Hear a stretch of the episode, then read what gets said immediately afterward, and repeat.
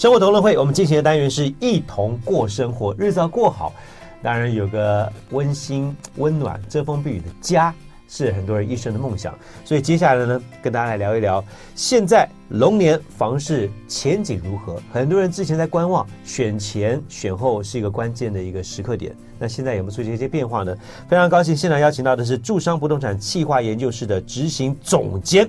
徐嘉欣，嘉欣，嗨，永康哥好，各位听众朋友大家好，叫总监没什么了不起啊，哇，今天挂总监了哇，总监多多两千块，是吗？一个字一千，就多两千，谢谢公司。哎，嘉欣，哎，那个去看了一村喜事了，听说。当然，只是很可惜那一场不是村长，不是有。没有没有，汤志伟汤哥演的也是非常对，汤哥也演的很好，比较内敛。我想认真建议，就大家一定要去看这个剧。很特殊了，对啊，因为那时候是我朋友，他就说他有一天要私讯我，他就说，哎，你们那天有没有空？我说要干嘛？然后他就是跟我说，他他们今天揪了一团，嗯，我觉得这个如果各位有朋友，你们就揪十个人，刚好凑一桌，就凑一桌。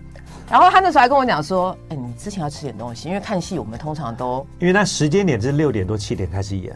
是，对，然后有很多人就说晚餐要会不会饿啊什么的哈。他叫我先吃碗面，我先吃碗面，还加了小菜哦。结果到现在，哇塞，八天灵盖，没有看过戏，吃这么饱的，哎、从头到尾八道菜，嗯、是，而且都很扎实。然后馒头这么大一个，对，那哎那个馒头很受欢迎啊，加豆腐乳，嗯，跟那个那个什么控肉，对，是是是，你口感如何？觉得？真的觉得还想要再去一次，因因为加控肉这样吃，感觉是哎，可能是比较像挂包。对，可是它馒头厚度够，抹上豆腐乳，那感觉真的不一样。而且我觉得它，而且你除了那个之外，那鸡也很好吃。你是你，所以我想问啊，这个剧里面有年代金曲，有歌舞，然后有吃的，嗯，然后也有戏码嫁女儿这些部分。你你的共鸣比较大的部分是什么？哎，除了吃之外，我还有金曲啊。但金曲我们就是那一桌的人，大家金曲就是明明听过，然后就会强压着兴奋的心情，嗯。因为就会，你知道会现在听你听过什么歌会暴露你的年纪哦，你还有这些矜持啊？哎，就就就你也知道，我们一直维持一个少女的情怀。哎，那个超好笑的。哎，有朋友其实也在做一些 feedback，说周末才去看，我儿子一直到一直到看完以后，都以为去参加真的婚礼，太精彩了哈。还有这个。美玲的歌声也让他印象深刻哦。美玲唱歌真的好好听。哎，我我算了一下，像美玲和那个雷雅，就是村长夫人唱歌啊，是从开场啊到最后结束，他们一个人在一晚上下来唱了六七首，哎，而且还有表演特技，哎，这是怎么回事？六七首，你看小型的商演了，是，啊所以你去吃戏、吃喜酒、看了戏、听了歌，就像听个小型演唱会。真的只会票价，还可以拍照，因为他们说 你要把照片上传到网络，嗯、让对岸同胞看到我们富裕的生活。哎，我们因为我们村长会去逐，我出村长跟新郎新娘，我们真的跟办喜宴一样，是逐桌敬酒的，所以很多时候敬到一半，他就拍照拍照，哎，就就像是我们的客人一样，就真的很嗨。我本来想你真的是开心的就对了，超开心的。我本来想要带我干爹，因为我干爹是那个退休将官，我想说带他来，他们去应该会非常有 feel 啊，可能会哭吧，我想。因为因为这每个晚上都有一些老的呃老贝贝或者是将军，嗯、他们去那边就是完全就是他们那个年代。对啊，我我觉得如果旁边还有那种就是热炒店或什么，嗯、他们应该吃完之后就会去刷汤。对，一定会去耍汤。旁边有啊？啊，真的吗？旁边有酸菜白肉锅、酸米十味，还有这个卖汉堡啤酒都有。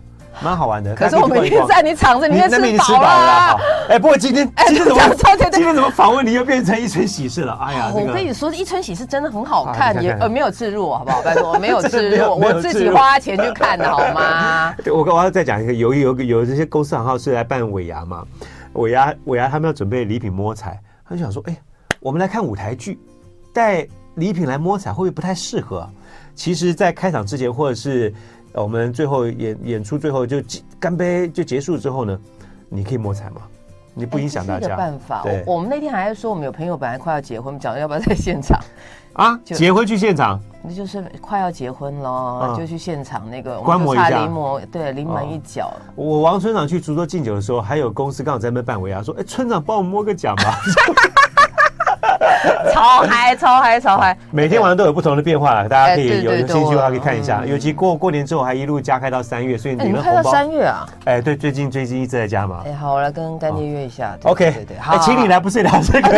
没有，我只是就是就是因为我那天看到永康哥，刚看完嘛哈，这这很很需要有人分享。来，大家很多人说观望，选前选后房市有没有不一样？其实选选举你看吵了大半年哈，嗯，你有没有觉得好像已经投票完很久了？哎，对呀，船过水无痕的感觉。就是有这种感觉，而且我觉得超妙的事情是，我有个朋友跟我讲，嗯、我不知道是不是应该在这边讲，那我就讲了吧，反正 live，哎，好，那不行到时候再剪掉。哎，就是我朋友就跟我说，你从三位候选人，嗯，家里都有违建，或家里都有不动产，你就知道本产业其实不会挂掉。我说，哎，哦，我说你这个真的，不管谁当家。哎，对啊，我就说我不敢讲这话，但既然就是你讲了，我也就不小心刚喝了什么东西就讲出来。来龙龙年，大家对于这个龙年，嗯，很多就结婚生子啊，都选在龙这个比较比较感觉好的一年哈、哦。所以买房子呢？哎，买房子我们有朋友会是这样子了，嗯、就是因为刚刚永康跟你讲的嘛，龙年对于很多。呃，我们说华人世界来说的话，成家立业的年，成家立业，然后比如说生小朋友哦，所以这一年我们过去，你说再回到十二年前，其实也是在多头的时候了，嗯嗯哦，那就大家会觉得龙年买一个房子哦，有个好的兆头，嗯，然后也坦白说，就是去年的兔尾巴，哎，日子还蛮不错的啊。第四季啊，去年第四季的时候，对，那就是转移的转移的件数多。对，然后整个下半年，因为整个新青安整个拉抬了之后，哎，我们整个状况，大家状况很好，所以今年的选，应该说这一次的总统大选是史上，嗯，应该算是少数没有影响到不动产市场的一次。哎，哦，大家就是买照买，卖照卖，然后代销。我的朋友刚刚才跟我讲，他还去高雄又订了一户。所以一直说选举会有一个观望期。看谁当家会不会有些影响？今年是看起来没那么没那么明显，没那么明显。不过因为去年的第一到第三季也也也也闷了一段时间了，是啊，到第四季爆发出来了。是，所以哥真的研究的非常的透彻。没没，因为本身也对小房地产，哎，我出过一本房地产的书啊，是是是，很很多年前就分享我们自己买房子的一个经验，这很棒啊。对，所以选前选后房市来讲没有太大的一个影响。是，就反而是说在选后，因为大家当初选前呢，其实大家。呃，我我我想，如果大家在回忆到选前，你还记得三位候选人，哎，几乎没有人把打房这件事情拿出来再讲了，对吧？因为该打的也都打。他们当然不会说打房嘛，他们就是一些住宅政策，居住推出更多的这个，让大家都有房子可以住。是啊，所以就是在这个状况之下，哦。我们也认为，应该市场上面可能利空也不会出来。嗯，它毕竟它跟八年前不大一样，因为八年前那时候还是整个不动产市场有很多结构性调整的机会。嗯，哦，那现在因为也都调的差不多了啦，所以这也让很多的呃民众就会觉得说，哎，反正都这样了，而且你要出现一个所谓价格大幅下修嗯的机会，嗯、坦白说，你大概看不到。这个台湾是非常特殊的一个地方，嗯、你看全世界哈、哦。房地产都不怎么样，但台湾房地产基本上，我觉得有点像一枝独秀的。哎，这事情我那时候有我有大陆的朋友问我，他就说：“你看我们现在的房地产怎么？”不光大陆啊，基本上是全世界。是你说韩国、日本、美国、加拿大，房地产都不怎么样。因为我我我觉得几个问题啦，一个是说哈，第一个是我们曾经倒过，嗯，哦，就是在呃，我们我跟永康哥都可能在就学期间，比如说小学的时候。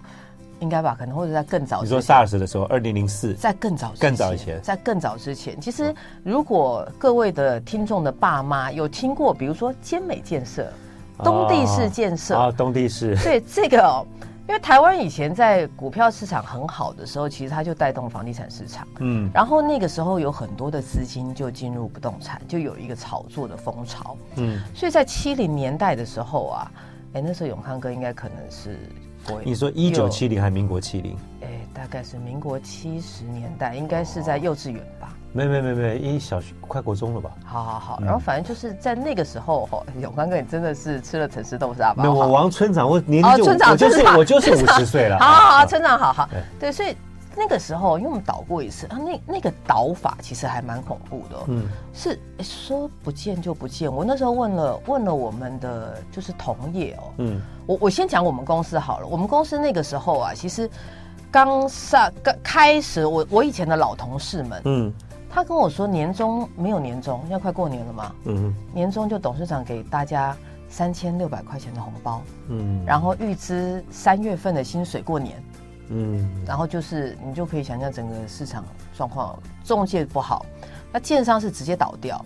嗯，那后来因为这次那个事情几乎造成系统性风暴，所以我们的银行对于放贷给建商非常非常之保守。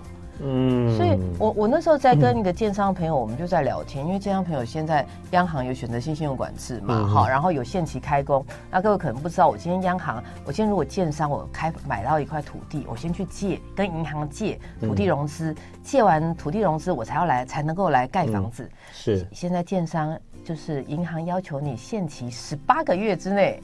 你要开工。好，嘉欣讲了一个重点，就是在很多国外发生所谓什么烂尾楼啦、嗯、建商一接连倒这种事情，在台湾比较不会发生，是因为早期台湾曾经发生过，所以在银行放贷上面是更加的仔细，所以台湾比较那种参差不齐的优良的那些。比较杂的一些建商的发生倒账机会，相对于其他地方是比较稍微低一点点。而且还有一个很大的重点、嗯、是，我们的建商啊，嗯，很多都已经好了快二十年。对，已经底是够厚的。不过这一波你看，全世界房地产不太好，是因为各国都升息之后造成的购买力不足嘛？是。台湾这块，我们升息相较于其他国家来讲，升息是相对低很多了。低超多的，低到之后万一年底要降息，可能没空间。我就要问这个问题，因为其实说实在话，房价啊，你去仔细回顾，所有不管什么样政党上台去做打房政策，都是推出政策之后，房价越来越旺。最跟房价直接关联性的就是利率是最主最主要的。是这这几年还有一个对房贷房房价影响比较大的就是土地合一税，那个上路之后，房地房地合一税之后，那个是有一波影响。是那个时候，其实后来的一个影响哦，反而是政府没想到的，就是我们的政府每一次的那些政策啊，嗯，到后来都会有一些不一样的结果。比如说房地合一那时候上路的时候，他们说要绑五年，绑五年，我们那时候去就是就是有媒体采访，我说绑五年，我跟各位保证之后没有案子可以卖，价钱不会掉。他说怎么可能？后来还真的是这样，为什么嘞？什么？再讲一次，保证之后怎么样？房没有，你没有房子可以卖，没有房子可以卖，价钱不会掉。对，他说怎么可能？大家一定会恐慌性卖盘？没有，因为我们过去在奢侈税的经验里面，通常投资客都不会被磕到，但是都是被自用客户被磕到，嗯、所以投资客在在避税这个事情上面，比自用虽然这样讲不好意思，但投资客在避税上面确实比自用客户来的用心，而且可以撑比较久。现在投资客超保的、啊，我那天有一次有一个朋友在跟我讲，撑个五年 OK 啊，是这个意思啊？撑个五年，我我我有我有朋友，我们宽限期就三年了嘛？对，宽限期三年，他在夯不啷当租个两年，嗯，哦，那他在转贷嘛，三年宽限期夯不啷过了一年哈，忍一忍呢，稍微还一个本金，和一下，再去转贷，他又活过来了。哦，那嘉欣，你是不是直接可以告诉我们，你就就你在这个领域行当这么多年，所以。要期待台湾房市崩盘的机会、嗯、没有？可以直接这样讲吗？我们不能，这只能拜托委，呃，不是拜托竞评，可能应该这样讲了，就是说哈，台湾现台湾是一个藏富于民的地方，所以我们民间哦的我们的超额储率去全全世界排名前几，嗯，而且我那时候听我有一个朋友讲，我听他讲完之后，我就觉得本产业真的很就是。台湾人，因为我们一有钱就会习惯去做不动产投资。我有个朋友跟我讲说，他们他是代销嘛，他说他们公司哈、哦、有那个客户是一年领两三百万的股利股息，两三百万也不麻烦也不难啦，他只要配好零零五零零零五六，然后一年领个两三百，但是钱花一花还有剩干嘛呢？买预售。因为现在预售就是我什么五趴十，然后工程期间十趴，嗯，来抗通膨，嗯，所以这个是我我认为钱太多是一个原因。嗯、那你说少子化的的状况会会不会直接影响？我们现在看起来啦，至少可能到就是我退休还可以再混一段时间。那我没有打算明年退休哦，就是还会再撑个。三十到四十年，也也没有那么多啦。我我我算个我我算一个简单数学，给康哥听听呢。我们的少子化发生的时间是两千年，嗯，两千年从这个我们说是二字头的出生率，哈，二十几万，啪一声变十几万，嗯，那所以两千年出生的这些小朋友现在是二十四岁，嗯，刚出社会，我们的平均购物年龄是大概四十五岁左右。跟我们现在买房子，大约还有十五到二十年的支撑。哎，是，是这个是纯粹如果就人口的这个部分，那你说，那盖这么多房子谁在住？就像我像姐这种膝盖坏掉，年纪大了，嗯，没办法再住公寓的人，我们会有换屋需求了，就是在这个部分做一下。换屋也算是刚需当中的一环了哈。嗯、那少子化那种忧虑呢，在刚才嘉欣讲到去算那个实际年纪的话，从两千年开始出现出生崩，就是大幅的滑落。嗯，这一批年轻人到现在二十四五岁，如果要成家立业，在家已经去购买房子，年纪是四十岁的话，还有大概十六到二十年之间的时间。对，而且我朋友还跟我讲，就虽然这样讲有点不好意思，但我朋友，我有个朋友，他跟我讲，他这话只有我能说。他说台湾房市两大刚需，婆媳问题跟离婚。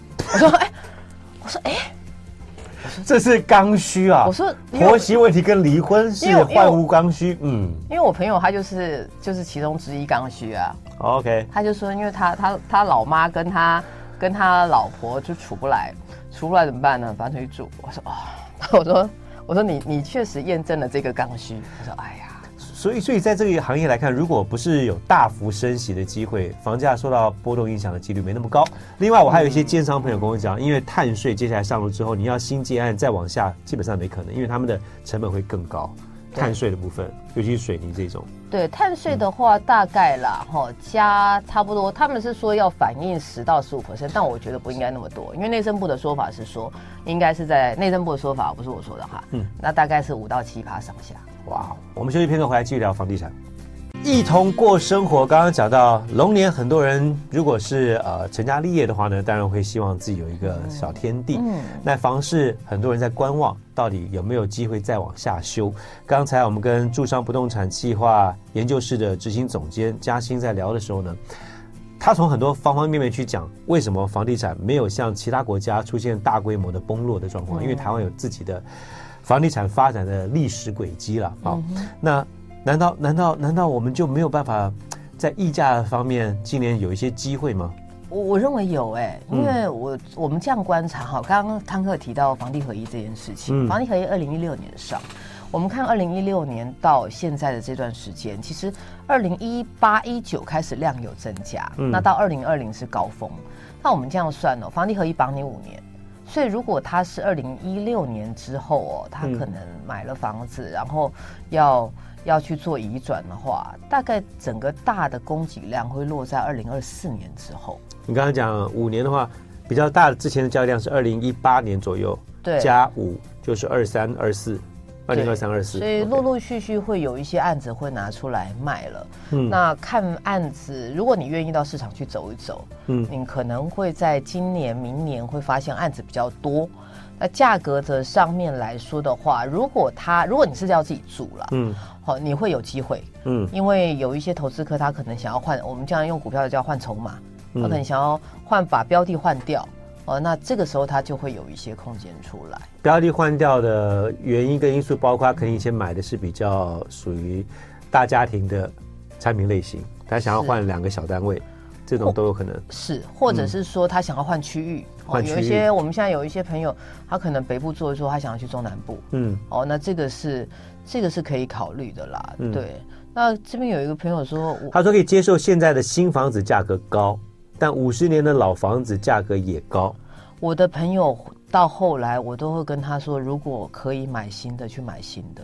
嗯，老房子你真的是吼，你会没有办法，就是你要花很多莫名其妙的成本去修它。嗯，那、啊、你在转手的时候，是就会你的承接客的银行贷款能够贷多少都是问题。嗯、是，所以如果可以附近或者是稍微远一点哦，同样的价钱，我会建议朋友买新的啦。好，刚刚整体来讲，新的。建案或者是整个房市的大盘，不要再期待说，哎呀，这选举之后会大崩盘啊，或者什么，这这个都不会再不太会出现。是那怎么样去挑一些可以溢价的部分，还是可以值得期待的原因，是因为在二零一八一九年的时候，土地合一，所以那时候有比较多的一个交易的量。是是是。如果是投资客的话呢，他可能在五年期满之后，现在出脱去换一下他的产品类型或换区域，这个东西要去找。那怎么去找？就你在地去交两个朋友，两两三个房东朋友聊一聊，然后呢，就是交交朋友，对，交朋友，然后那现在我们再换个 line 啊，哎，好，对，这个哪个地方丢出来说讲一下，约个时间这样。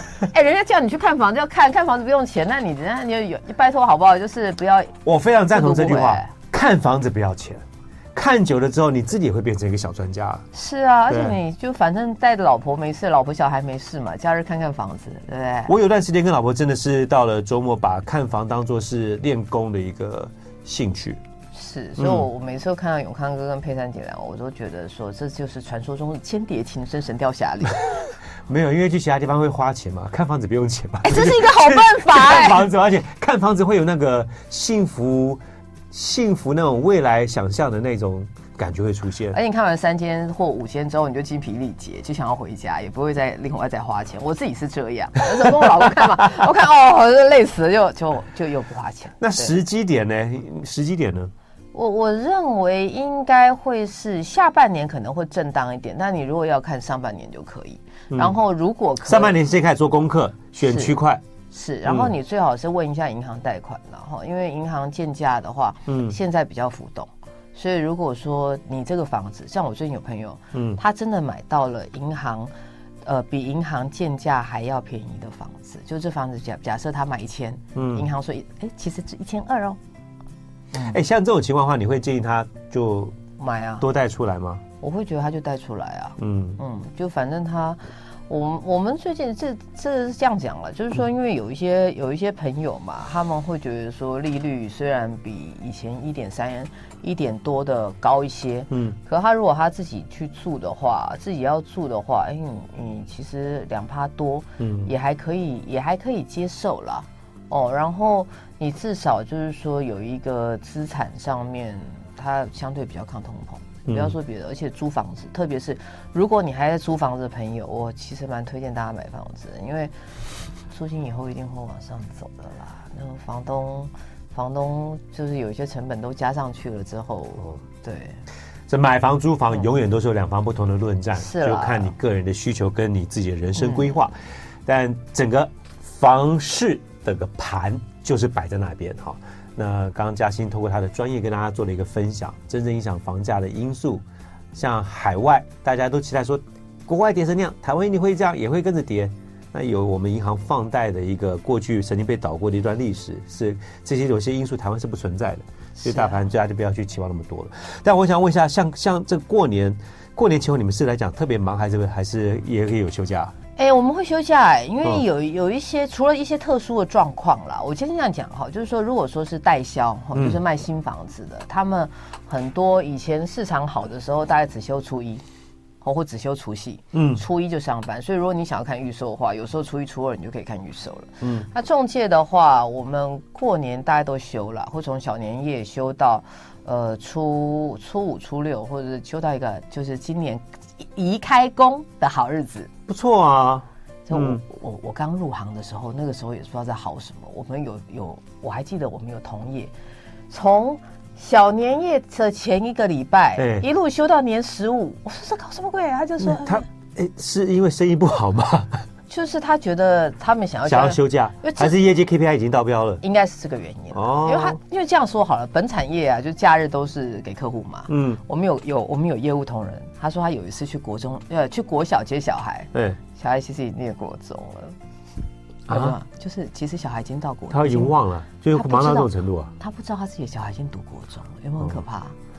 所以，所以他就说：“哎、欸，那那那我我那天我就就因为那个三女在问我的问题嘛，我说我说我那天跟我的朋友在就几个业务同事在聊，因为我、嗯、我过年会是去会去拜庙嘛，嗯、好，然后然后我就说那你们过年在干嘛？他说他们过年比较多的时时间是第一个是呃维持家庭关系哦，因为老婆已经一年没有看到人了，然后小孩可能快要不认识爸爸了，然后就尽量把小孩带出去玩，然后呃在睡觉。”好啊，有有少数真的有有那个有那个就是带看，我、嗯、我们有有几个千万经纪人，他过年的时候他们有带看豪宅，所以他才能成为千万经纪人。真的，所以嗯，哎，像这样过年期间去带看，会不会收到客人红包啊？哎，要看客人了，但是多数、哦、多数过年过年时间去带看有一个好处，嗯，就是你的同业可能不会带看。所以你你就比较不会，就是容易抓到一些客人，对，然后开发一些客户，你就很专心的可以跟跟客人沟通，而且客人在这段时间里面心情比较轻松，然后全家又在，马上商量，成交率加提高。呃，我我们过年之前有啊，你说对，全家因为都在嘛，家人都在，再也不用说回去跟我爸妈讨论一下。不过有时候要吵，意见多的也是都在这个时候。对对对对对对对，看看对很有经验呢。对对，三三姑六婆哎，没一起看哦，我意见也很多。你刚刚讲到中介，当然就是有些人过年也会带看，但是跟中介就打交道的时候啊，交手的时候，这个是你们行业里面一些秘密哦，或者说你们。我们观众想知道，但你会不会说？哎，我们还有几分钟，你会不会说？觉得紧张？跟你们过交手的时候，有没有一些潜规则，或是你们有一些哪些话？哎，我们可能要去再解读第二次了。呃，有一个，有有几个啦。就是、说你能说的，我不为难你、啊。好了，我尽量，我尽量。等下先喝一点水，有点紧张。好，因 为因为有些中介会跟你讲说，哎，这个东西多，后面还有几个客人在看哦。有些人准备要下斡旋金哦，你赶快要下斡旋金哦，是真的假的？我上午来你就说没有，下午你就打电话跟我讲说，另外一组客人付斡旋了，那这个是真的吗？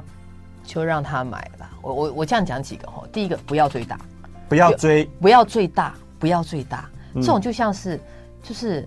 你去谈恋爱哈，然后你如果说积极追求一个对象，他有可能就就就不大不大鸟你，哎，但你如果说就是抱着一个可有可无的心态，无欲则刚啊，呃，你就会比较好下判断。我我先讲几个事了，我们大概有几个几个 key point，比如说你大概听到，呃，这个案子哈，他的屋主是设计师，然后他。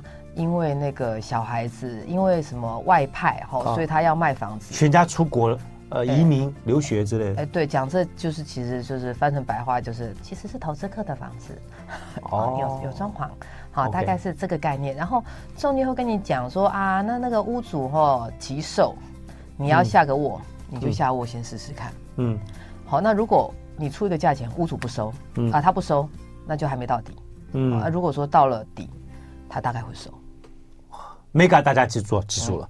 那如果真的在看房的话呢，嘉兴是我们的好朋友啊。你有个人的网站可以跟你联系。哎，可以上那个徐嘉兴房产嗯人生事务所，我的粉砖。嗯。然后我有 Podcast，然后大家可以私信我，不要问我感情问题，一律建议分手；工作问题一律建议离职。太开心了，今天跟嘉兴聊天哈，更多不动产的相关问题可以跟大家来做请教，跟大家一起听个好听的歌曲，陶喆的歌曲《星星》，也祝大家礼拜一开心愉快，拜拜，拜拜。就爱点你 UFO